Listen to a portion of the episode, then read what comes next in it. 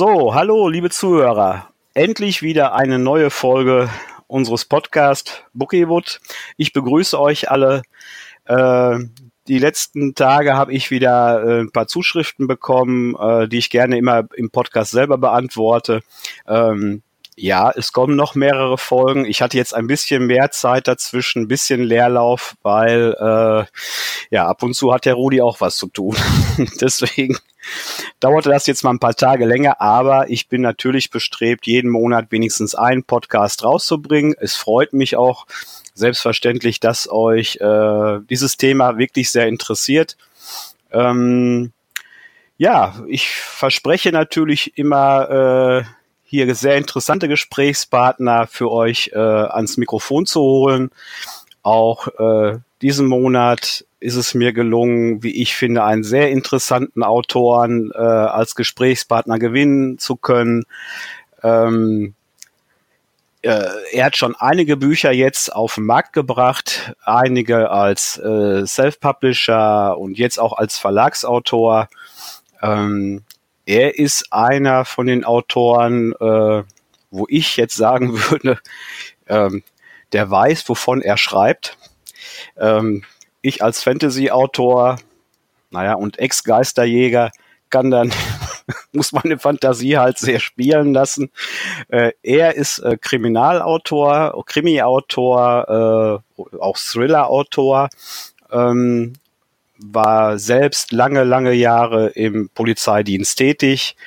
Und wie gesagt, also ich glaube, er ist einer von den Autoren, die wirklich wissen, äh, naja, um was es da geht. Ja, ich will euch jetzt auch nicht zu lange auf die Folter spannen. Ähm, heute habe ich hier äh, auf unserem Podcast den, den, den Autoren Dieter Auras. Dieter, ich grüße dich. Hallo Rudi, ich grüße dich zurück. Schön, dass wir uns unterhalten können ja, freue ich mich auch sehr. Äh, ist doch eine ganz andere Art als als zu telefonieren beziehungsweise äh, diese Art des Podcast finde ich finde ich wirklich richtig klasse. Und äh, die letzten haben mir auch unheimlich viel Freude gemacht. Äh, Zuhörer ob Autoren oder Leser glaube ich äh, ich finde das ganz ich toll ich habe auch mit großem Interesse gehört. Hat mir sehr gut gefallen. Das das freut mich. Äh, wir stehen ja noch immer trotzdem am Anfang mit unserem Podcast, aber äh, ich glaube, so langsam kriegen wir die kleinen Kniffe raus und äh, es läuft immer besser ab, was für mich schön ist und ich glaube auch für jeden Zuhörer. Ähm, ja, ja, Dieter, äh, heute an diesem unheimlich warmen Tag, wo wir uns alle ins Haus geflüchtet haben, äh, freue ich mich trotzdem, dass du dir die Zeit genommen hast. Ich habe es eben schon gesagt, äh, lange Jahre im, im Polizeidienst tätig. Ja. Deshalb auch, nehme ich mal ganz stark an, ich kombiniere Krimis. Nein, also ich, ich wäre fast eben reingekrätscht in deine Ankündigung. Du hast insofern recht. Ich habe, okay. als ich angefangen habe zu schreiben, habe ich gedacht, ich möchte über was schreiben, von dem ich wenigstens ein bisschen Ahnung habe. Aber äh, meine Krimis sind ja in verschiedenen Krimi-Genres angesiedelt. Das heißt, ich, ich habe auch gerne Romane geschrieben, wo Fantasie gefragt ist. Ich habe ja einen dystopischen Krimi, also so ein Was wäre wenn Krimi, wo es 20 Jahre nach Tschernobyl spielt. Äh, das ist eher ein Fantasy-Krimi. Ich habe jetzt im, im ich habe zwei unter Pseudonym veröffentlicht. Der eine, da geht es um eine intelligente Katze, bei dem anderen geht es um einen Gedankenleser. Also von daher drifte ich auch immer gern mal in diesen Fantasy- oder in diesen Mystikbereich ab, weil eigentlich Fantasie für mich das, das Beste ist, wenn ein Roman mit viel Fantasie geschrieben ist. Tatsachenberichte, das ist das eine, aber das liegt mir eigentlich gar nicht so. Ich bringe gern meine Fantasie damit ein. Mhm. Ähm, ich muss auch zu meiner Schande sagen, äh, ich weiß zwar, ich habe mir mal so ein paar Sachen angeschaut. Ich, ich weiß auch, worüber du schreibst. Äh, ich kenne die aber nicht im Detail. Deswegen ist das ganz interessant, weil das wird auch mich dann interessieren. Ich muss dazu sagen, ich bin jetzt nicht der der äh, Krimi-Leser. Ähm, ich be bewege mich da äh, eigentlich sehr immer in diesem in diesem Genre Fantasy, lustige äh, Fantasy. Äh, Komödien und du so bekommst, weiter. Das ist du so. bekommst von mir, bekommst du einen Roman zugeschickt. Da hat übrigens auch deine Frau das Cover gemacht, äh, ah, der, okay. der sich genau in dem Bereich bewegt, nämlich eigentlich lustige Fantasy oder übersinnlich mit dem Gedankenleser. Den bekommst du von mir. Der könnte ja, dir unter Umständen gefallen. Das ist kein typischer okay. Krimi. Der Krimi ist immer nur der Hintergrund. Und wenn ich immer gefragt werde mal, warum schreibst du Krimis? Dann sage ich mir, haben das eigentlich nicht schon immer alle getan? Ob das jetzt Schillers Räuber oder Goethes Faust waren, letztendlich irgendwo sind die so weit weg vom Krimi auch nicht. Das ist immer eine geheimnisvolle Handlung mhm. oder eine dramatische Handlung oder eine kriminelle Handlung.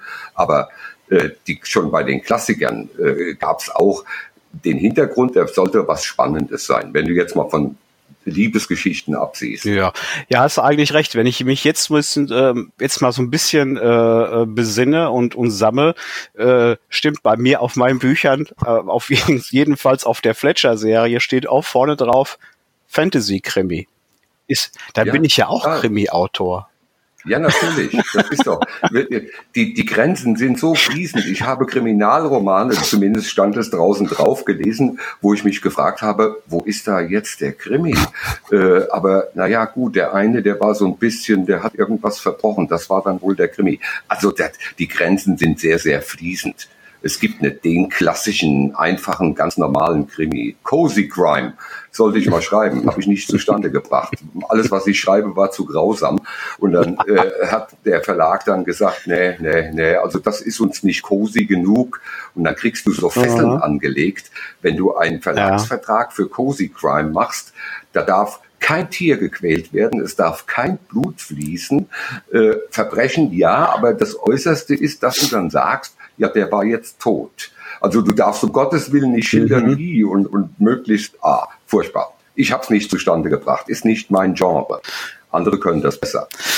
Ja, bei, äh, wie du es auch eben am Anfang gesagt hast, ähm, das Beste ist ja, äh, schreib, was du kennst, äh, mit äh, Schreib, was du kennst, glaube ich, ist noch niemals gemeint, du musst das detailliert, also ich glaube, es, es gibt ja kaum jemanden, der sich äh, so richtig mit Geistern oder Dämonen oder mit Drachen auskennt. Wenige. Und die, die wenigsten vielleicht auch mit Mordopfern. Ähm, aber äh, ich glaube, damit ist ja einfach gemeint, wo du dich drin wohlfühlst. Genau äh, dein, dein, dein, dein Genre, dein Wohnzimmer, das, das, was du selber gerne liest, ja. was, was in deinem Kopf sich abspielt. Und deswegen kann ich das auch ganz gut nachvollziehen, wie du das meinst. Und äh, ja, ich freue mich auf, auf dieses Buch unglaublich, so. weil äh, das hört sich ganz interessant an. Das glaubt, das könnte mir gefallen. Ich habe eine Leseprobe äh, gesprochen bei dem letzten Radiointerview in Rüsselsheim. Wenn du mal die Zeit findest, du bist ja ein viel beschäftigter Mann, das muss man sagen, dann, wenn du da reinhörst, da ist eine zehnminütige Leseprobe von dem Buch. Da kannst du dir schon mal ein Bild machen, um was es geht. Dieter, ich habe jetzt mal ausnahmsweise ja. drei Tage frei. Deswegen ja, mache ich ja heute auch den Podcast. Nein, äh, aber ich, äh, da, da habe ich Spaß dran. Ich werde mir das dann gleich oder heute Nachmittag, äh, werde ich mir das mal äh, zu Gemüte führen. Da freue ich mich. Dann ist, habe ich auch die Zeit gut ausgefüllt heute Nachmittag. Ähm, äh, ich ich höre da mal auf jeden Fall rein. Ich bin da schon sehr gespannt. Äh, danke für den Tipp. Werde ich auf jeden Fall machen. Ja, Dieter, äh, und jetzt, äh, so wie ich, was ich da so gelesen habe, ich habe auch mal auf deiner Homepage schon ein bisschen rumgesucht und mal so ein bisschen äh, so ein paar äh, Sachen über dich rausgefiltert aus dem Netz, dem, was man da habhaft werden kann. Ähm, du hast ja jetzt, äh, verbessere mich, wenn, wenn ich da falsch liege, ja. du hast ja äh, jetzt als Self-Publisher hast du Bücher rausgegeben oder, oder gibst du auch noch raus oder und äh, dann ja. bist du ja auch Verlagsautor mittlerweile oder auch. Hybridautor nennen ähm, das ja heute ganz offiziell. Ich habe da im letzten. Doch, da gibt's einen, da gibt's ja. einen festen Begriff, der sogenannte. Ah, doch, gibt's da schon einen Namen für? Autor ist jemand, der sowohl in Verlagen als das auch wusste ich als noch gar nicht. veröffentlicht. Bei mir war es ja so, dass ich eigentlich als Verlagsautor angefangen habe, nicht den umgekehrten ja, Weg aha. gegangen bin, sondern mein allererstes Buch, äh, nee, falsch. Das erste Buch, für einen Verlag, das war noch nicht draußen, das war noch nicht gedruckt, als ich dann als Self-Publisher, weil mir das alles zu lang gedauert hat, zwei Bücher auf den Markt gebracht habe. Ich habe den Buchvertrag gemacht äh, und habe dann erfahren, das Buch kommt in fast zwei Jahren. Habe ich gesagt, seid ihr wahnsinnig? Äh, ja, so viel Vorlauf brauchen wir. Das dauert halt alles so lange. Und da habe ich gesagt, was soll ich in der Zwischenzeit machen? Ja, das ist Ihre Sache. Und dann habe ich gesagt, nee, also da habe ich zwei Geschichten, die ich eigentlich als Buch unbedingt rausbringen wollte. Ich habe dann von meiner Agentin erfahren, auf keinen Fall unter meinem Namen. Das mögen die Verlage nicht, weil dann verbrennt der Autor. Denn Self-Publisher, das sind ja alles Nichtskönner. Es ist ja nur einer, der, äh, der einen Verlagsvertrag hat. Nur das ist ein richtiger Autor. So treten die Verlage teilweise auf manchmal, nicht alle, aber manche. Und da habe ich gesagt, okay, dann mache ich das unter Pseudonym und habe zwei Bücher wo meine Agentin gesagt hat, dafür finden wir keinen Verlag. Mhm. Nee. Äh, da habe ich gesagt, dann bringe ich die als Self-Publisher raus. Und die sind dann noch vor dem Verlagsbuch auch erschienen, äh, weil das geht ja viel schneller. Das ist ja der große Vorteil beim, beim Self-Publishing. Du bist viel unabhängiger. Und das war eigentlich der Not geschuldet. Ich, ich wollte nicht unbedingt als Self-Publisher. Und dann gab es immer wieder mal die Gelegenheit, äh, mhm. dass ich gesagt habe, dann mache ich das eben einfach als Self-Publisher. Der Hauptgrund beim letzten Buch, was ich als Self-Publisher rausgebracht habe, war, dass der Verlag sich geweigert hat, das zu drucken. Das ist der dritte, dritte Teil meiner mhm. Mandelbaum-Serie, äh, also eine Krimi-Reihe, äh, dreiteilig. Und bei dem letzten Buch hat der Verlag gesagt, nein, sowas drucken wir nicht, weil das geht ja gegen die Kirche. Und habe ich ihn gesagt, ja, und das war der Grund, warum ich dann gesagt habe, wenn ihr es nicht druckt, dann mache ich es selber. Und dann habe ich es notgedrungen als Self-Publisher mhm. rausgebracht. Also da gibt es immer wieder solche okay. Gründe, warum man das machen sollte, warum es sich empfiehlt und warum es sich auch lohnen kann. Ja. ja, ich glaube heutzutage, also ich äh, empfinde das als großartige Bereicherung. Auf jeden Fall. Diese, diese, diese Möglichkeit äh, für ja, Menschen, Autoren, Menschen, die sich mit dem Schreiben beschäftigen, die gerne lesen, viel lesen, äh, einfach sich, wie gesagt, ja wohlfühlen in, in, in, in dieser Welt äh, jetzt auch ohne Verlag äh, eine Geschichte an die Menschen zu bringen. Ähm, ich weiß, da gibt's Befürworter, es gibt Leute, die, die sprechen dagegen, der eine sieht das so, der andere so. Ähm, natürlich ist durch die Menge, die mittlerweile dann auch auf den Markt kommt, ähm, die Qualität ja, vielleicht nicht immer so, wie sie sein sollte. Ich habe das in dem vorherigen Podcast ja auch schon ein paar Mal angeschnitten. Also für mich ist es sehr, sehr wichtig, weil Fehler habe ich genau. auch in Verlagsbüchern gefunden. Das, äh, das weiß jeder, der sich damit ein bisschen beschäftigt. Ne? Äh, Finde ich jetzt auch jetzt nicht schlimm. Ich habe es, wie gesagt, im letzten Podcast, glaube ich, schon mal äh, geäußert. Ne? Für mich ist am aller, aller wichtigsten die Geschichte. Genau. Die sollte wenigstens, ich sag mal, handwerklich so gut geschrieben sein, dass die mich in den Bann zieht zieht sie mich in den Bann, interessiert es mich, hm, überlese ich so manchen Fehler. Ich er auch. wird mir vielleicht, ne, Geht ja, geht vielleicht, ganz genauso. Ja, äh, wenn natürlich der Fluss, ich sag, zu sehr gestört wird durch zu viele Fehler, ist das natürlich schlecht. Na, das äh, ohne Frage. Aber äh, ich habe festgestellt, durch die Möglichkeiten, die heutzutage auch ein Self-Publisher hat, spricht, mh, hm, es bieten sich viele Leute jetzt oder es gibt äh, Menschen, äh, die bieten sich an als Lektor oder Korrektorat und das, ich sag mal, zu Preisen, die man, die bezahlbar sind. Ja, ähm, wenn man sich da ein bisschen Mühe gibt, da ein bisschen schaut und dann vielleicht auch noch ein paar Mal Probe lesen lässt, vielleicht auch nicht unbedingt von den engsten Familienangehörigen, äh, glaube ich, dass du heute sehr gute Resultate erzielen kannst. Und ich finde es als unglaubliche Bereicherung, weil ich habe viele Leseproben auch schon gelesen, alleine durch die Arbeit mit Writer Online, Writers Online und äh, der der äh, Homepage, in denen ich die Au äh, Autoren einpflege, kann ich sagen, also ich empfinde das so für mich, dass die Qualität sich ja. wirklich gesteigert hat, so empfinde ich das.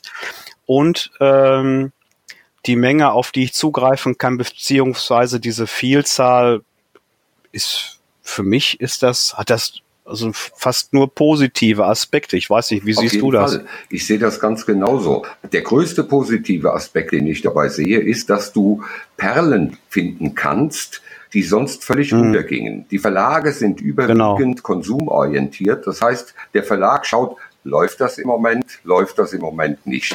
Und wenn etwas vermutlich nicht gut läuft, nimmt der Verlag das gar nicht an. Obwohl das eine Perle sein könnte oder ganz ungewöhnliche Romane, die eben aus dem, aus dem Alltagsbrei rausfallen, da trauen sich viele Verlage nicht dran, manche schon, aber viele eben nicht.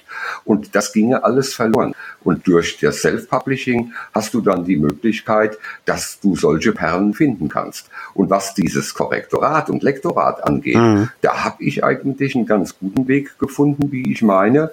Ich habe eine befreundete Autorin, die inzwischen auch einen Verlag hat. Die hat als Self-Publisherin angefangen, hat inzwischen einen Verlag und wir tauschen uns gegenseitig auch aus. Das heißt, sie gibt mir ihre Bücher zum Lesen, Logikfehler, also wirklich Lektorat ein bisschen, auch Korrektorat und ich gebe ihr meine.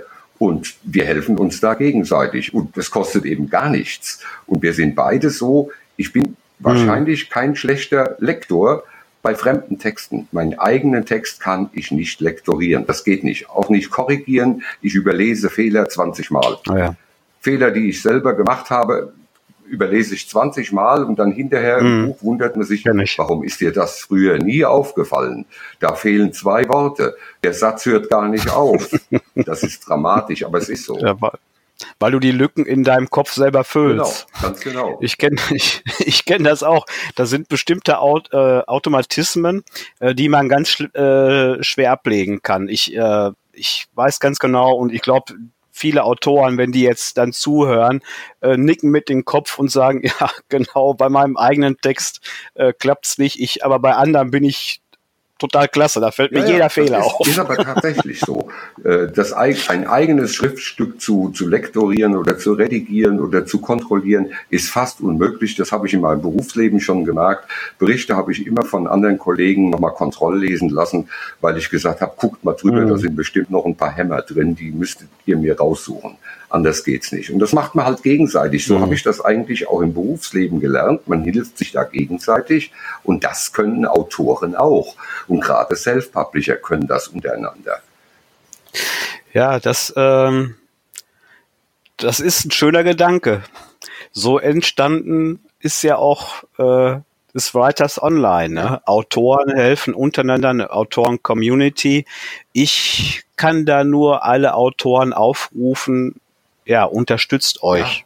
Ja. Ne? Unter, und, ne, Hand in Hand. Äh, das ist genauso, wie du es gesagt hast. Also das ist so mein, mein Idealbild, äh, dass man sich gegenseitig halt unterstützt, befruchtet, äh, austauscht. Gerade, ich sag mal, diese belächelte Self-Publisher-Riege, was ja immer leider immer noch ist. Völlig zu Unrecht. Für total zu Unrecht, genau, das sehe ich auch so. Äh, man kann äh, zusammen äh, sich, sich, sich stärken und besser werden.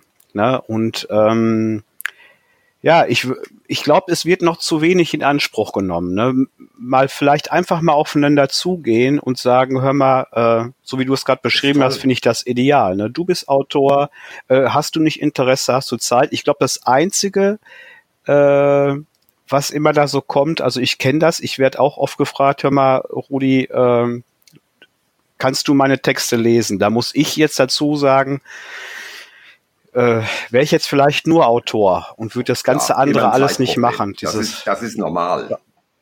So, äh, ja. Und da bin ich dann auch ganz ehrlich und dann sage ich auch, du, ähm, du kannst es mir gerne schicken, aber ich weiß nicht, wann ich dazu komme. Da bin ich ganz, ganz ehrlich. Das ja. hat überhaupt nichts mit Desinteresse oder so zu tun, sondern einfach, da ist ein Zeitmangel bei mir und ich möchte da nicht irgendwelche Erwartungen wecken, die ich dann nachher nicht erfüllen kann. Das möchte ich nicht. Deswegen bin ich, ne? Aber ansonsten, äh, wenn ich mich jetzt auch nur auf mein Schreiben konzentrieren würde oder, oder auf diese Autorentätigkeit, fände ich das äh, eine klasse Idee. Ne? Also das äh, würde ich dann auch sehr gerne machen. Und als Anregung jetzt für alle Autoren, die zuhören, schaut mal, genau. sucht mal, ihr kennt bestimmt welche, traut euch, fragt und, noch, und, und ähm, ich bin auf mehreren ja, Foren tolle unterwegs. Idee. Äh, das, was ich immer wieder antreffe, ist die Angst, mir könnte jemand eine Idee klauen. Äh, Leute, das ist es gibt keinen Grund. Ich habe es noch nicht erlebt bisher, dass jemand ein Manuskript einem anderen zum Lesen gegeben hat und das ist ihm geklaut worden oder der hat das nachher als sein eigenes ausgegeben. Ich habe es noch nicht erlebt und es ist auf jeden Fall besser, sich gegenseitig zu unterstützen. Ich habe auch mal gehört, wieso verhilfst du dieser Autorin äh, zu einer Agentin oder einem Verlag? Das ist doch eine Konkurrentin von dir. Was ein Quatsch. Wir helfen uns gegenseitig und ich habe schon Aufträge durch Kollegen, Kolleginnen mhm. bekommen, die gesagt haben, hör mal, da kann ich nicht, hättest du Lust da für mich einzuspringen. Lesungen ja. etc. Äh, sogar ganze Aufträge, wo eine Autorin mich angesprochen hat, hat gesagt, hör mal, du hast mir neulich so schön geholfen, ich habe da eine Anfrage, äh, ein Römerkrimi, aber ich kenne mich bei Römer nicht aus. Möchtest du das denn gerne machen? So habe ich einen Auftrag bekommen. Das ist wunderbar, aber das klappt nur, wenn man sich gegenseitig hilft und auch ein bisschen vertraut. Ja. Äh, hast du mir aus der Seele gesprochen, Dieter, sehe ich genauso wie du und kann es immer nur wieder empfehlen. Äh, ich weiß, dass es oft so, ähm, wenn, wenn du das erklärst, wenn du das erzählst in der Gruppe oder äh, in den Social Media äh, Gruppen, äh, wird immer heftigst genickt. Und ja, ja, genau, ja, so soll das, ja, total toll. Aber ich habe Angst. ja, ich habe Angst oder ich, ja, es geht halt gerade nicht. Ne? Äh, ich möchte jetzt aber auch nicht Unrecht tun. Ich habe, äh, ich kenne auch ganz viele, die wirklich so sind. Ja? Also die wirklich sich untereinander ja. unter, äh, unterstützen und Hilfstellung anbieten und so. Es soll jetzt nicht so heißen, das passiert gar nicht. Nur ich finde es einfach zu wenig. Ja. Man kann sich mehr unterstützen. Und das, was du auch gesagt hast, die Zeit, die ich investiere für jemand anders, kommt wieder zu mir zurück. Entweder, ähm, so wie du das gerade erklärt hast, äh, da hat selber einer keine Zeit oder äh, kennt sich da nicht aus, spricht dich dann an, du bekommst dadurch wieder Connections und, und äh, wieder neuen Input oder genau. kannst dich irgendwo beweisen durch eine Lesung oder, oder, oder. Und das ist ja das Spannende an diesem auch Autorendasein, empfinde ich wenigstens so. so, ne? Dieser direkte Kontakt mit, mit Lesern. Ja, auf jeden ne? Fall. Dieses, dieses äh, Austauschen und ähm, ich sag mal so, es gibt bestimmt Autoren oder es gibt bestimmt Leute, die schreiben, um finanziellen Erfolg daraus zu holen. Also äh, ist auch total, ist auch die total legitim, sollen sie alle machen. Die Hoffnung stirbt zuletzt. Ja. Schön, wenn es passiert. Ich sag mal, äh, aber ich glaube, die meisten, äh, die Worte zu Papier bringen und Geschichten und Welten erfinden, sind doch, machen das doch aus dem Grund, um äh, Emotionen, Gefühle äh, bei genau. Lesern zu wecken, die sie selbst äh, immer gerne haben, in, wenn sie ihr, ihre Nase im Buch reinstecken, ne? dieses Gefühl, in die Geschichten einzutauchen. Und wenn du, wenn dir das gelingt, äh, diese Emotion hervorzurufen beim anderen, das ist doch eigentlich das Schöne an dieser ganzen Schriftsteller- und Autorenwelt. Äh, ist meine Meinung. Ne? Auf jeden Fall. Also es gibt äh, eine Interviewreihe, äh, da ist, sind am Schluss immer so zehn Fragen. Und bei den zehn Fragen dazu zählt auch, welchen Roman hätten Sie gerne geschrieben? Mhm. Das finde ich immer ganz toll. Aber das ist genau das. Jeder von uns hat schon mal was gelesen, wo er so begeistert war und gedacht hat, wow, das hätte ich auch gern geschrieben. Mhm. Sowas, weil man selbst begeistert ist, ist in die Geschichte reingezogen worden, war traurig, als das Buch zu Ende war. Es hätte doppelt so lang sein können. Und dann sagt man, boah, das hätte ich auch gern mal geschrieben. So ein tolles Buch.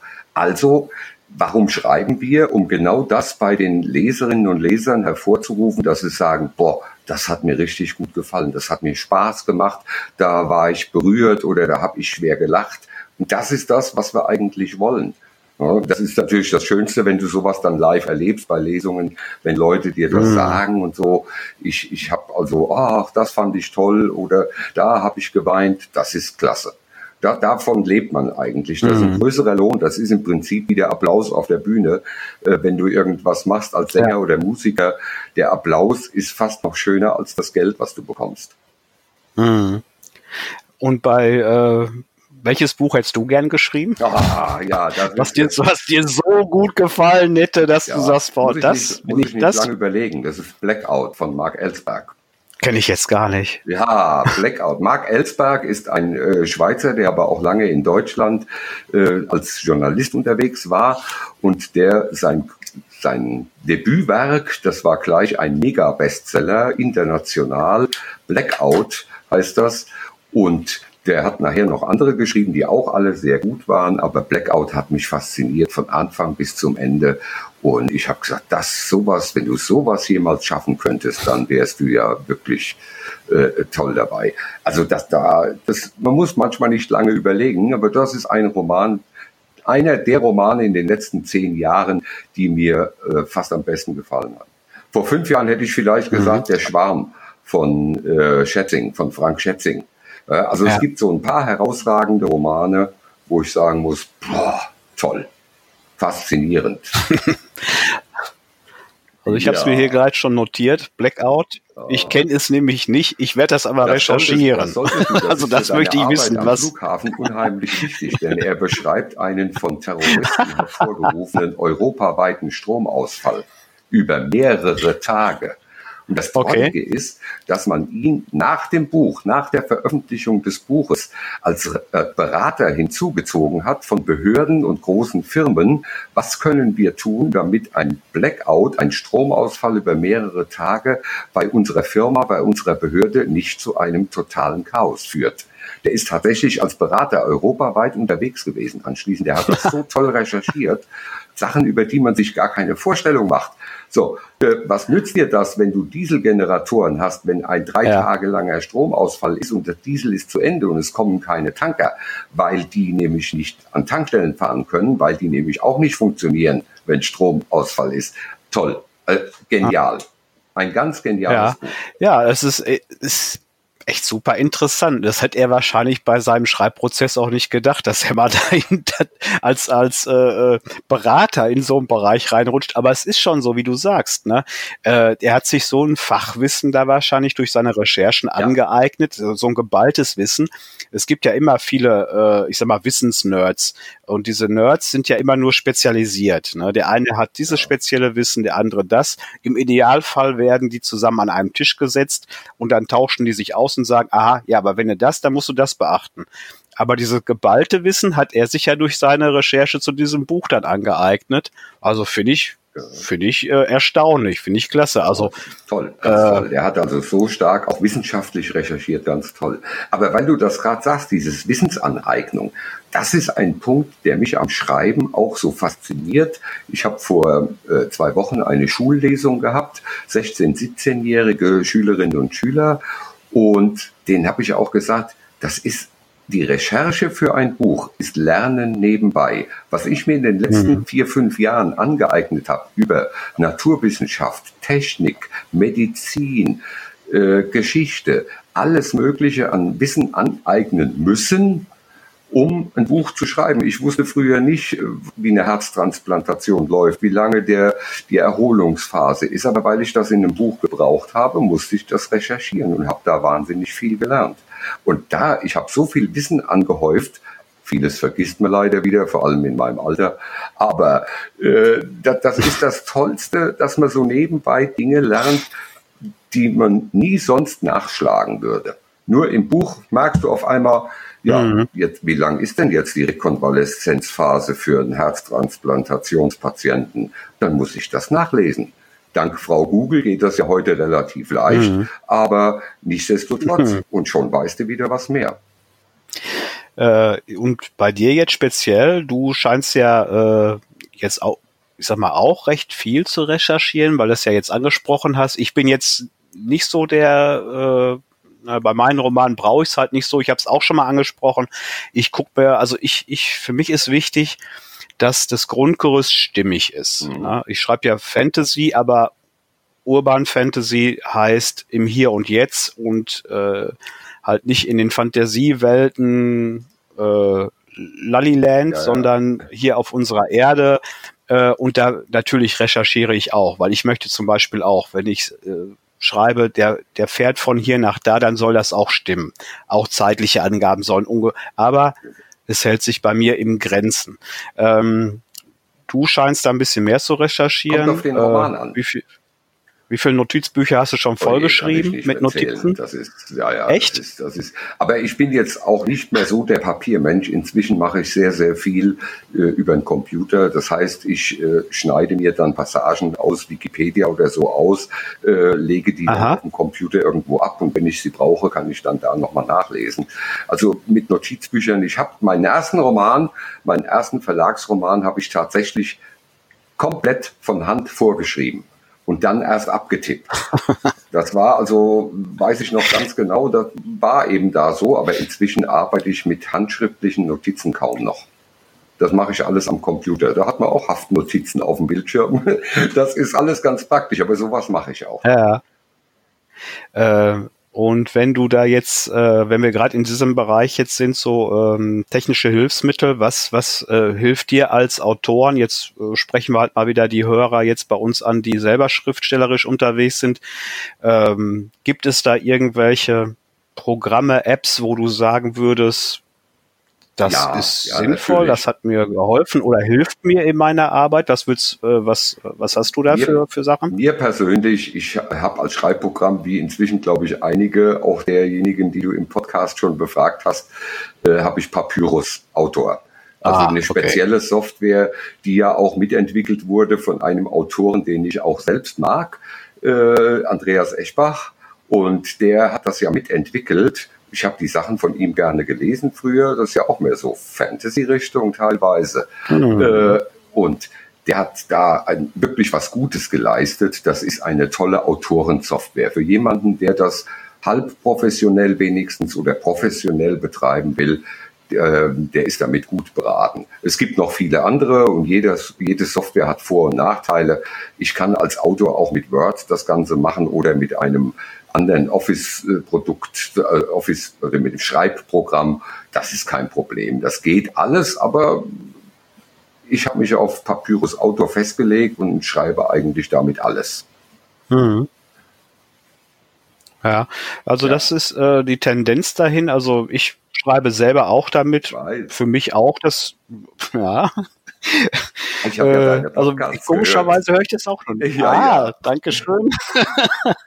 äh, ja, aber äh, man kommt immer wieder dahin. Ne? Es interessiert mich halt, ne? weil ich, ähm, äh, ich ich warte vielleicht immer darauf, dass einer sagt, ja, nee, ich arbeite mit dem und dem Programm. Und ich, hä, kenne ich gar nicht, erzähl mal. Aber ich höre immer wieder äh, Papyrus Autor und ähm, ja, also momentan jetzt und wir wir kriegen keine nein, Bezahlung nein, dafür. Also nein, weder der Dieter noch ich. Normal nein, nein. Also das ist ja eine lebenslange Lizenz. Das, das heißt, ja. du musst das nicht bei jeder neuen Version ja. neu erwerben. Ich habe das ganz normal gekauft. Genau. Äh, aber ich, ich werbe gerne für Sachen, die ich gut finde. Äh, wenn ich sage, wenn mich jemand fragt, ja. was, äh, wo kriegst du die billigste, die günstigste, gute Brille, dann sage ich ihm den Optiker, von dem ich das glaube, auch wenn ich von dem kein Geld kriege. was soll's. Ja, ich wollte das, ich wollte das nur noch mal unterstreichen. aha, jetzt haben sie wieder ihre Werbung untergebracht, damit sie auch wieder ein paar Flocken ah, Nein, was, nee, ist nicht so. Mm. Ist nicht so. nein, nein. Nee, äh, ich glaube auch alle, die uns kennen, die wissen, dass, dass weder Dieter noch, noch ich äh, so arbeiten, beziehungsweise äh, äh, wir machen das, wo wir mit, mit äh, Leib und Seele dranhängen und äh, teilen gern unser Wissen in Anführungszeichen, was wir uns erworben haben durch unsere und freuen uns, wenn wir dem einen oder anderen dadurch ein bisschen helfen können. Also Papyrus Autor ist äh, das Programm deiner Wahl, was dich da unterstützt in deiner Schreibarbeit. Ich benutze es auch, ist für mich auch das momentan beste Programm auf dem Markt und äh, man kann es halt nur empfehlen. Ne? Wird, äh Aber jeder hat ja so seine Eigenarten, wie er arbeitet und das ist ja auch was, das kann man gar nicht verallgemeinern. Also ich arbeite, das wird jetzt äh, manchen wundern, zwar mit Papyrus Autor, ich transportiere das Ganze aber auch nochmal in Word und lasse es da nochmal gegenchecken. Das ist manchmal ganz interessant. Und das Trolligste, mhm. was viele nicht glauben, ist, ich wandle das dann mit einem äh, Programm in ein E-Book um und dann lese ich das nochmal als E-Book. Äh, da, das sind also so okay. Dinge, dass ich habe mir das so angewöhnt und das funktioniert für mich ganz gut. Ob das bei anderen funktioniert, ist eine andere Frage, aber ich komme damit gut zurecht. Ich habe also immer E-Book, äh, mhm. E-Books dabei und da habe ich auch alle meine Bücher, auch im Entwurfsstadium als Manuskripte, die wandle ich in E-Book um und dann lese ich die unterwegs, wenn ich Zeit habe, kontrolliere ich da und da fallen mir dann eben auch immer wieder Sachen auf. Mhm. Also es ist ein mehrstufiges, also du filterst ja, ja, mehrstufig, was, was man ja auch nur äh, unterstreichen kann, finde ich gut, so wie du das machst. Und aber es ist auch richtig, äh, jeder hat wahrscheinlich so seine eigenen Techniken, seine eigene Art entwickelt, wie man, aber das, das finde ich ganz gut. Und das mit dem Word, das probiere ich auch mal aus. Ähm, das haben wir äh, im privaten Gespräch schon mal angeschnitten. Das fand ich ganz interessant und habe gedacht, das probierst du bei meinem, also aktuellen Pro, äh, äh, Projekt, wo ich jetzt dran sitze, probiere ich das auch mal aus. Das möchte ich mal gerne wissen, ob ich da verschiedene Resultate oder, oder was für ein Resultat ich da bekomme. Wirst du, du wirst verschiedene Resultate bekommen. Word fallen Fehler auf, selten, aber es ist so, die äh, in Papyrus Auto nicht bemerkt werden. Umgekehrt mhm. ist es noch mehr. Also wenn du in Word schreibst und transportierst nach Papyrus Auto, fallen Autor, dann fällt dem Papyrus-Programm fallen mehr Fehler auf. Also die Grammatikprüfung ja. ist genial von Papyrus. Ja. Ja, das, das, das haben die schon richtig klasse gemacht. Also ähm, ich bin zwar schon mal, weil wir kommen, ich weiß nicht, wie es bei dir ist. Wir kommen ja noch alle also ja. ein bisschen aus dieser alten Rechtschreibung. Ne? Und ich muss sagen, ich habe da immer noch so ein bisschen Probleme. Und schon mal sitze ich da und dann wird da ein Text markiert, ein oh. Textabschnitt, und ich gucke mir das an. Und ich bin mir so sicher, dass das so, ja, wie ja, ich das geschrieben ja, habe, muss das doch richtig sein. Ne? Und dann musst du, dann recherchiere ich noch nach und ich bin dann immer, und dann gehe ich zu meiner Frau und sage, hör mal, wie würdest du das schreiben? Oder ist das richtig? Ja, es ist ich richtig. Mich, ne? Ich fühle mich Kennst du das? bei Friseur mit Ö und bei Delfin mit F fühle ich mich unwohl. Ja, hallo, wenn du, wenn du vor 60 Jahren schreiben gelernt ja. hast oder vor fast 60 Jahren, dann ist das so in Fleisch und Blut übergegangen. Friseur und Delfin, das sind für mich so die krassesten Beispiele, wo ja. ich sage, wie kann man das so schreiben? Das sieht doch kacke aus. Oh, aber es ist so. Und da muss man sich leider Gottes umgewöhnen dann. Ja. Äh, ja, also das, das kennen bestimmt auch ja, viele, ja, ne? Auch von den Autoren, die werden sagen, ja, genau, ne? und dann kommt das wieder alte. Ich hätte fast ja. gesagt, alle, aber die von der Rechtschreibreform geboren sind. Haben, ah, ja, nee, aber das ist, also sagen wir mal, alle, die über 30 sind, die müssten dieses Problem kennen. Das ist nett ausgedrückt bei uns beiden. Äh, wir sind ja. ja nur knapp drüber. Ähm, ähm, ja, äh, jetzt zu dem ganzen Schreibprozess. Ähm, ich weiß es nicht, äh, wie, wie gehst du da vor? Hast du da, äh, kommt dir da so eine das Idee einfach mal so äh, und dann setzt du dich dran und plot oder, oder plottest du vorher da oder machst du eine Strategie oder was ist deine Schreibtechnik oder dein, deine Taktik? Ich, ich habe keine. Ich habe tatsächlich keine. Ich mache es mal so, mal so und mal wieder ganz anders. Ich habe Romane gehabt, da bin ich vom Titel ausgegangen. Da habe ich gesagt, das wäre mal ein cooler Titel für ein Buch. Wie müsste das Buch aussehen? Was müsste da drin vorkommen? Da ist der Titel war das erste. Äh, ich habe Geschichten geträumt und habe mhm. die am nächsten Tag fast komplett geplottet von Anfang bis Ende. Ich habe aber eben auch äh, schon ganz normal, ich habe ein Thema, dazu möchte ich was schreiben und habe dann Ideen gesammelt und habe dann drauf losgeschrieben erstmal. Also ich habe keinen festen keine feste Vorgehensweise.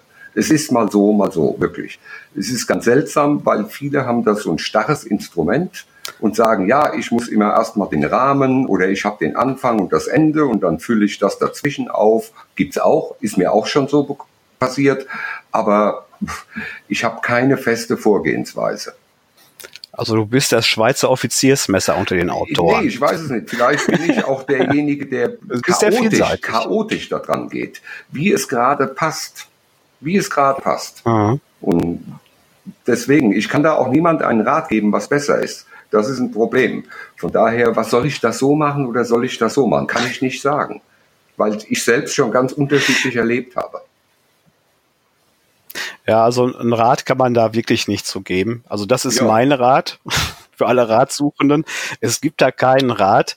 Äh, ich sage dann immer, wenn, wenn ich gefragt werde, wenn ich eine E-Mail kriege oder über Social Media dann da angeschrieben werde, hör mal, äh, wie machst denn du das, sage ich immer, du, ähm, Ich kann jetzt zwar sagen, wie ich das mache, so wie du das jetzt auch, ne?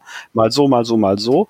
Ich sag immer, äh, es muss sich für dich gut anfühlen. Genau. Das, das, was für dich passt, wenn es für dich, wenn es für dich stimmig ist, Ja. dann ist es richtig. Ne? Das gibt da kein Falsch oder, Nee. oder du musst das so machen.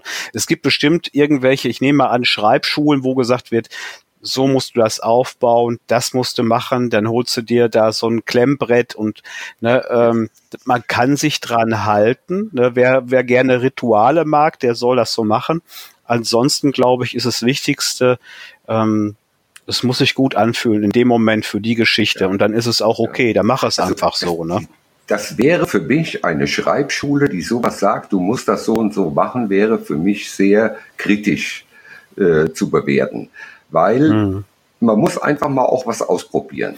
Nächstes Jahr im Frühjahr erscheint ein Roman von mir, der ist entgegen allen typischen Regeln, teilt er sich in immer wieder wechselnde Kapitel, wo einmal aus der Sicht des psychopathischen Killers, also in der Ich-Form erzählt und im Präsens, man, man hört, was er denkt, was man liest, was er gerade tut.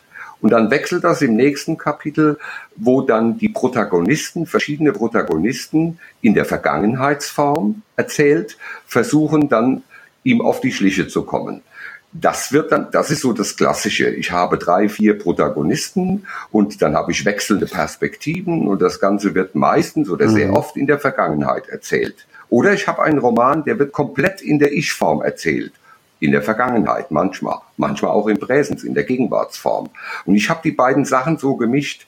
Killer, Ich-Erzähler in der Gegenwart, Protagonisten in der Vergangenheitsform und aus wechselnden Perspektiven. Und da hätte jedes Lehrbuch hätte gesagt, das ist ja chaotisch, das darfst du nicht machen, um Gottes Willen. Ja, und nächstes Jahr erscheint es im Verlag. Also von daher, man muss auch mal was ausprobieren. Für mich hat sich das gut angefühlt, wie du gerade gesagt hast. Für mich hat sich das gut angefühlt. Ich fand das interessant. Ja. Man hört, was der Killer denkt, weiß Ja. aber nicht, wer er ist. Und dann kommt das ganz Normale. Sie versuchen Ja. herauszufinden, wer ist der böse, böse Bube, der so viele Leute massakriert. Ja. Also man muss mal Mut haben, was auszuprobieren, auch wenn es ungewöhnlich ist. Vielleicht klappt's, vielleicht klappt's nicht. Ja, man, ähm, also erstmal ist das ja sehr äh, ambitioniert. Also ich weiß nicht, ob ich mir das so zutrauen würde, aber wenn es für dich jetzt sich gut anfühlt, wie wir es gerade gesagt haben, und es ist auch total richtig, auch mal andere äh, Ja. Sachen auch einfach mal zu wagen. Ähm, und da kommen wir wieder drauf zurück, ne? Self-Publisher, Perlen, was wir eben gesagt haben. Als Self-Publisher hast du das ja. Du hast ja diesen Freiraum. Du kannst dich ausprobieren. Und äh, es ist auch gar nicht schlimm, wenn vielleicht, ich sag mal, ne, man ist halt natürlich immer ein bisschen äh, so erfolgsorientiert und man möchte natürlich, dass es so vielen wie möglich Menschen gefällt, die Geschichte.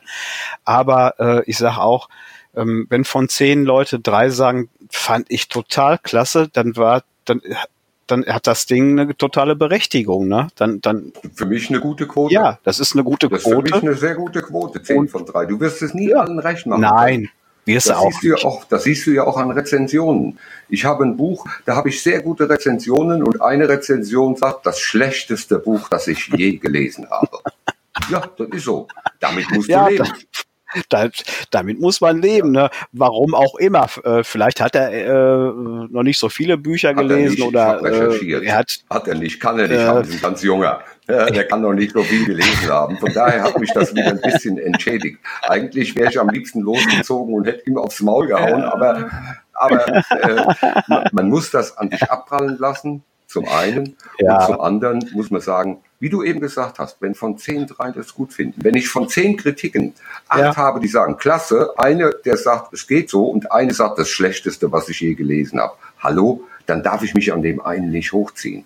Nein, aber du weißt ja selber, du kennst dich ja auch aus in der Autorenwelt ein bisschen. Du weißt ja, selbst wenn ein Autor ganz viele, ich sag mal in Anführungsstrichen, das wenigste sind ja richtige Rezensionen. Ja. Das, das meiste, was da ist, das ist ja, das sind Meinungen, das sind so, na, äh, am liebsten fünf Sterne oder ein Stern, dazwischen Ja. gibt's nicht.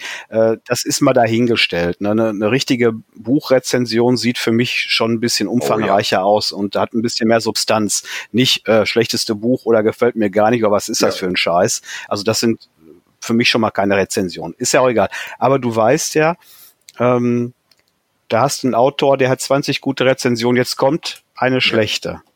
Und der gute Mann, die gute Frau ist am Boden zerstört und muss das erstmal kundtun. Ähm, ich kann es ein bisschen verstehen. Das wird wahrscheinlich jeder verstehen, weil äh, die eigene Geschichte, das ist ja wie ein Kind, was ja, du beschützt. Ja. Ne? Und wenn, wenn das dein eigenes Kind dann da äh, als hässliches Balk verschrien wird, oh, ja. bist du natürlich in deinem Elternstolz natürlich sofort mitgekränkt und versuchst es natürlich zu verteidigen. Das tut weh. Deswegen ich weh. ja, das das tut weh, ja. klar. Und äh, aber ich ich meine, man darf dem Ganzen nicht zu viel Futter ja. geben. Ne? Ich ähm, empfehle da auch immer, bevor du dich hinreißen lässt, sofort ja, dagegen zu donnern und dich zu äh, äh, es, es bringt nicht viel. Du holst vielleicht sogar noch ein paar mehr Trolle aus dem Keller. Ähm, und wie du es vielleicht für dich gemacht hast, man kann ja nachschauen. Ist da Fleisch dran? Ja, ist da Fleisch dran am Knochen? Ich habe ne? recherchiert. Ne? Ja, ja, ja, ich habe recherchiert was ist das für ein Typ? Das Trolligste war, also es ist ein ganz junger Kerl gewesen, der das geschrieben hat und ich musste nachher sogar lachen. Er hat selbst auch ein hm. Buch, der kann aber selbst nichts schreiben. Er hat ja ein Buch geschrieben und das hat jede Menge Ein-Sterne-Rezensionen gefangen. Und da musste ich lachen. Da war ich eigentlich so weit glücklich, ich habe gesagt, komm, lass ihn schreiben äh, was soll's, äh, er muss nie wieder. Ja, der wollte wahrscheinlich dieses Gefühl, was er da äh, drüber bekommen hat, vielleicht auch mal einen anderen zugutekommen lassen. Ja. Äh, kann sein. Ja. Also, ja. wie gesagt, jetzt hier Hallo für alle Autoren, die zuhören. Wir können, also wir fühlen alle gleich in so einem Moment, äh, aber gibt dem nicht so viel Nahrung. Ähm, ihr könnt es nicht allen recht machen, äh, müsst ihr auch gar nicht. Äh, ganz viele lieben eure Geschichten und, und macht euer Ding. Ähm, ja. Das ist das Wesentliche. Ähm, Jetzt muss ich mal einmal kurz überlegen. Ach so, wir waren doch so ein bisschen im Schreibrhythmus, Schreibroutine und äh, die du ja nicht so hast. Äh, hast du denn ähm, eine besondere Schreibzeit? Also ich habe eine. Nein. Auch nicht. Ich nicht, nein, ich nicht. Okay. Ich schreibe, wenn ich die Zeit dafür habe. Ich habe viel Zeit als Pensionär, aber äh, ich habe insofern eine Routine, kann man, weiß nicht, ob man das Routine nennen kann. Ich, ich bin ein sogenannter Kaffeehausschreiber. Das heißt, ich brauche mhm. um mich herum brauche ich Menschen. Lärm. Ich kann gut wunderbar äh, auf der Couch Echt? sitzen, schreiben, während meine Frau und ich Fernseh gucken. Oh. Ich bin ein oh, Kaffeehausschreiber. Ich oh. bin keiner, der sich einschließt und dann in aller Ruhe. Das nervt mich eher. Aber ich setze mich gern im Sommer auch mal, wenn die Zeit dafür ist, äh, setze ich mich raus irgendwo hin, wo Leute sind, wo das inspiriert mich, das belebt mich und das ist so das Einzige, was ich als Routine nennen könnte. Ansonsten schreibe ich zu jeder Tag- und Nachtzeit, wenn es gerade passt. Also Hut ab. Also ich könnte. Nein, das ist.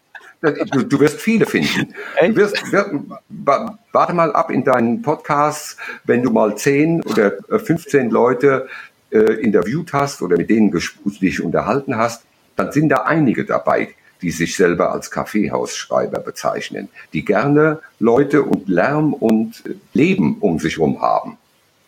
Also ich könnte, ich könnte dann morden beim ja, Schreibprozess. Ja. Ich kenne auch ich Leute, könnte. die sagen, ich muss mich einschließen und hier, es klopft ja. einer an die Tür, den bringe ich um. Das gibt es auch. Jeder, jeder hat da andere Vorlieben und jeder reagiert da auch anders. Mich inspiriert das unwahrscheinlich. Ah, ja, weil ich, ich, ich bin dann, ich brauche diesen, ich, äh, also ideal bei mir ist, wenn ich in diesen, ich nenne es wirklich auch selber, diesen Flow komme. Mhm. Dieses, äh, dass du, du siehst keine Tastatur mehr, du siehst keinen Monitor mehr, du bist voll in dieser Geschichte und äh, du achtest auch gar nicht mehr auf deine ja. Hände und tippst und tippst und tippst und tippst und irgendwann so ist der Faden so pop und dann guckst du und es ist wie so, als ob es dich einer aus dem Traum geschüttelt hat und ich sag, wow, also das sind so für mich die geilsten Schreibmomente, ja, das ist die ich habe. Schön. Und und äh, da holt mich aber leider jedes Störgeräusch raus. Also ja. ich habe ja auch Hunde und ne, normalerweise mache ich dann die Tür zu und dann sind die vor dem Büro und der Kleine der will mal auf sich der aufmerksam machen, kratzt dann immer an der Tür. Dann könnte ich in dem Moment, so lieb wie ich ihn hab, ne, dann, oh, das, nein, Ne? Und dann sitze ich da und meistens auch Kopfhörer auf. Da habe ich dann immer so ein bisschen themenbezogene Musik drauf, um mich noch eigentlich noch mehr abzuschirmen. Also ich brauche wirklich echt so meine Blase für mich. Jeder, jeder und, äh. Das ist einfach ja. so. Äh, man muss, und das sollte, das trifft ja, wieder klar. genau das, was du vorhin gesagt hast. Wenn du dich dabei wohlfühlst, ist das die beste Art, wie du das machen kannst. Ja, mach, dann mach das so. Dann ist das toll. Ich hätte macht das auch so, fast ne? mal umbringen können. Da habe ich versucht, ein Hörbuch zu Hast du aufzunehmen, äh, Hörbuch einsprechen und dann ist er übers Parkett und da hast du nachher auf der Aufnahme krack, krack, krack, krack, krack, hast du gehört, wie der übers Parkett gegangen ist. Katastrophe. Ja, beim Hörbuch ist das tödlich. Ja, ganz schlecht, ganz schlecht. Ah. Ja, ähm, dann hast du auch keinen perfekten Schreibort und keinen perfekten Schreibtag. Also Nein. ich habe das jetzt hier vor meinem geistigen Auge abgehakt. Da brauchen wir gar nicht erst hinkommen. Ähm, hast du denn ähm, jetzt äh, genremäßig, bist du dafür alles offen? Könntest du dir auch vorstellen, dass du vielleicht auch mal später unter einem Pseudonym einen Liebesroman schreibst? Das ist genau die Frage, die mir ja nicht als Frage, sondern als Aufforderung schon gestellt wurde. Ach, ich würde ja gern mal was von dir lesen, aber könntest du dann mal was so fürs Herz, so einen richtig schmalzigen, äh, schwülstigen Liebesroman, wo dann auch einer stirbt und wo man richtig schön heulen kann? Ich sage, tut mir leid, kann ich nicht. Kann ich nicht. Das ist nicht mein Genre. Dann hat mir mal ein befreundeter Autor gesagt, wenn es dir ums Geld verdienen geht, kann ich dir einen guten Tipp geben. Schreibe Pornos. Da kannst du richtig gut Geld Ja, verdienen. Ich habe mal angefangen, das zu versuchen. Ich habe nach ein paar Seiten aufgehört, habe gesagt, nein, kann ich nicht. Das ist nicht meine Welt. Tut mir leid. Also ich bin innerhalb des, des Krimi-Genres bin ich eigentlich äh, sehr wandelbar. Da mache ich verschiedene Bereiche. Jetzt kommt ja äh, in äh, anderthalb Monaten mein erster historischer Kriminalroman. Also da mache ich, versuche ich verschiedene Dinge aus. Ich habe den Traum, nochmal einen Science-Fiction, einen richtigen Science-Fiction-Roman zu schreiben. Ah. Der ist auch schon Mhm. halb fertig, aber mal gucken, was da draus wird. Den habe ich jetzt so ein bisschen ad acta gelegt. Aber da bin ich auch mit groß geworden mit Science Fiction. Aber da kommen wir wieder auf das zurück. Was hast du gelesen? Was hat dir gefallen? Ich bin mit Science Fiction und Kriminalromanen, Thrillern groß geworden. Ich habe sehr viel in meinem Leben gelesen, äh, weit über zweieinhalbtausend Bücher. Und äh, dann willst du auch genau das schreiben, weil das, was dir gefällt, willst du ja auch machen können. Und ich bin jetzt Hm. nicht so der Liebesgeschichten-Fan, äh, Ja. aber naja, deswegen klappt das wohl bei mir auch nicht. Ja, aber das mit den Pornos habe ich auch schon mal gehört. Äh, Kriege ich aber auch nicht hin. Ja, ich muss ja. da immer bei lachen. Ich, ich drifte immer in den Bereich ab, wo dann, Ja. und wie war ich? Und dann kommt irgendeine doofe Äh. Antwort von meinem Protagonisten und dann sofort ist äh, Atmosphäre zerstört. kann's auch also ich kann es nicht. Ne? Ich, äh, da muss ich langsam mal reich werden. Ich weiß es nicht. Äh, ist aber auch nicht schlimm. Es gibt genug Leute, die das schreiben können.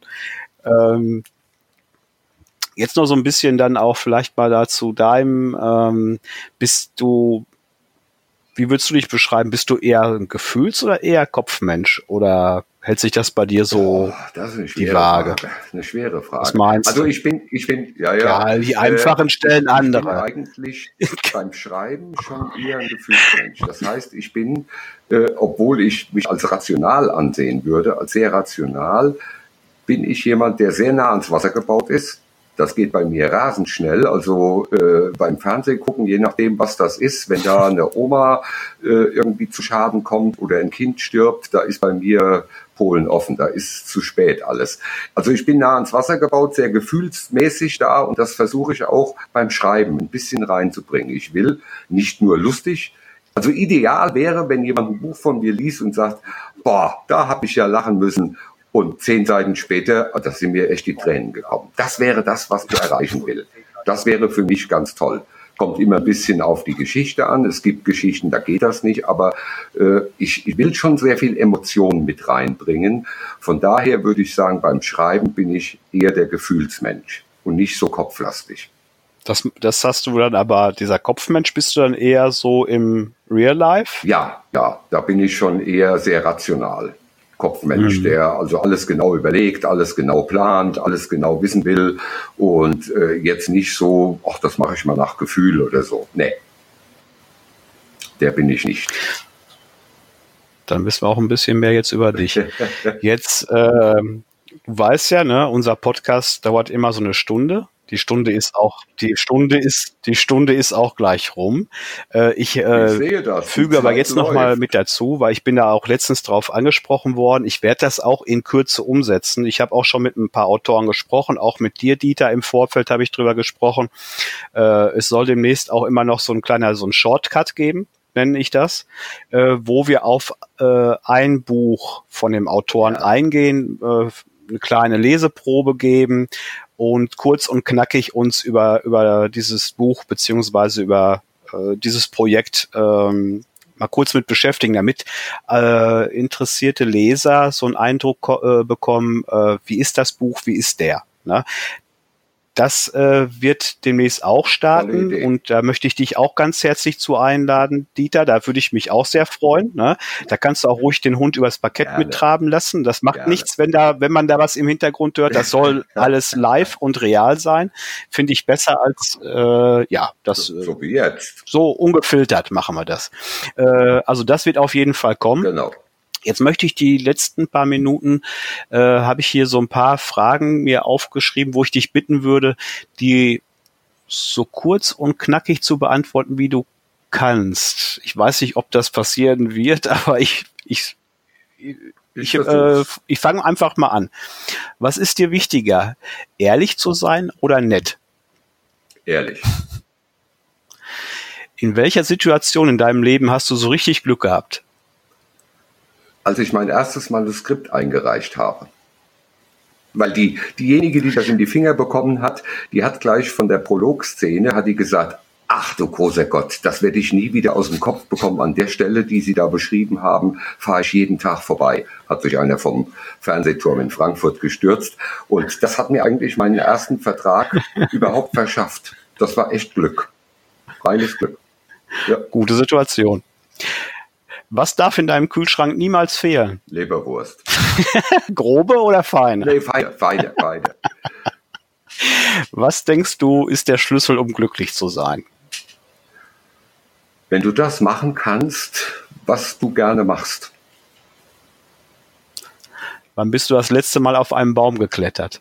Oh je, da war, ich, also, da war, ich, also so vor, vor ziemlich genau 54 Jahren, da war ich zehn. äh, ja, bei der Frage habe ich selber ja. drüber nachgedacht. Ich bin früher sehr gerne auf ja, Bäume geklettert. als Kind. Und ja. gut, das haben wir auch gut hingekriegt. Immer, da, da kannst du es aber ab. Wenn wir jetzt runterfahren, ist Feierabend. Da liegen wir im Gipsbett. Aber ich habe mich das auch so gefragt und da, äh, weil ich sehe immer noch gerne äh, Bäume an. Also wenn ich mit den Hunden unterwegs bin und da steht so eine, so eine alte knorrige Eiche mit ihren ausladenden Ästen, denke ich, äh, wie schön das wäre, da drauf zu klettern und von oben zu schauen. Ne? Aber irgendwie macht man es nicht mehr, aus welchen Gründen auch immer. ich probiere es demnächst nochmal aus. Aber es ist. Die Knochen werden Ja, ich weiß. Ja. Das äh, habe ich bei den letzten Knie-OPs auch bemerkt, äh, ja. wo ich gefragt habe, woher kommt das? Da sagt er einfach, ja, das Alter. Ne? Alter. Bitte? Meinen Sie mich? Bin auch noch taufrisch. Ja, ja. ähm, jetzt äh, eine Sache noch äh, abschließend auch, ähm, habe ich die anderen auch immer alle gefragt. Äh, eine Sache, die dich sofort also glücklich oder glücklicher macht, selbst wenn du jetzt einen richtig miesen Tag gehabt hast, wo du sagst, wenn das passiert oder wenn ich das höre oder wenn ich das rieche oder das macht mich sofort wieder glücklicher oder glücklich. Ja, Gibt's da irgendwas? Natürlich. Das ist, wenn meine Frau mich in den Arm nimmt und sagt, egal was ist, ich bin stolz auf dich. Dann ist sofort die Welt wieder in Ordnung. das ist schön. Das ist schön. Und schöner können wir das Ganze auch heute nicht abschließen. Äh, lieber Dieter, ich, ich danke dir für die Zeit. Ja, ich danke dir für die, äh, so wie sich das alles angehört hat, wirklich tollen und ehrlichen Antworten, die du gegeben hast. Ich habe mich da sehr darüber gefreut, mehr von dir kennenlernen zu dürfen. Ist immer ein bisschen schade, dass die meisten äh, interessanten Leute oder Gesprächspartner doch relativ ja. weit weg sind. Äh, am liebsten möchte ich mich abends immer mit denen so in so einem Gartenlokal treffen und das fast einmal in der Woche machen, so ein Gespräch. Ja, das wäre toll. Ja, äh, das finde ich dann immer dann schade nach so, äh, nach so einer Stunde.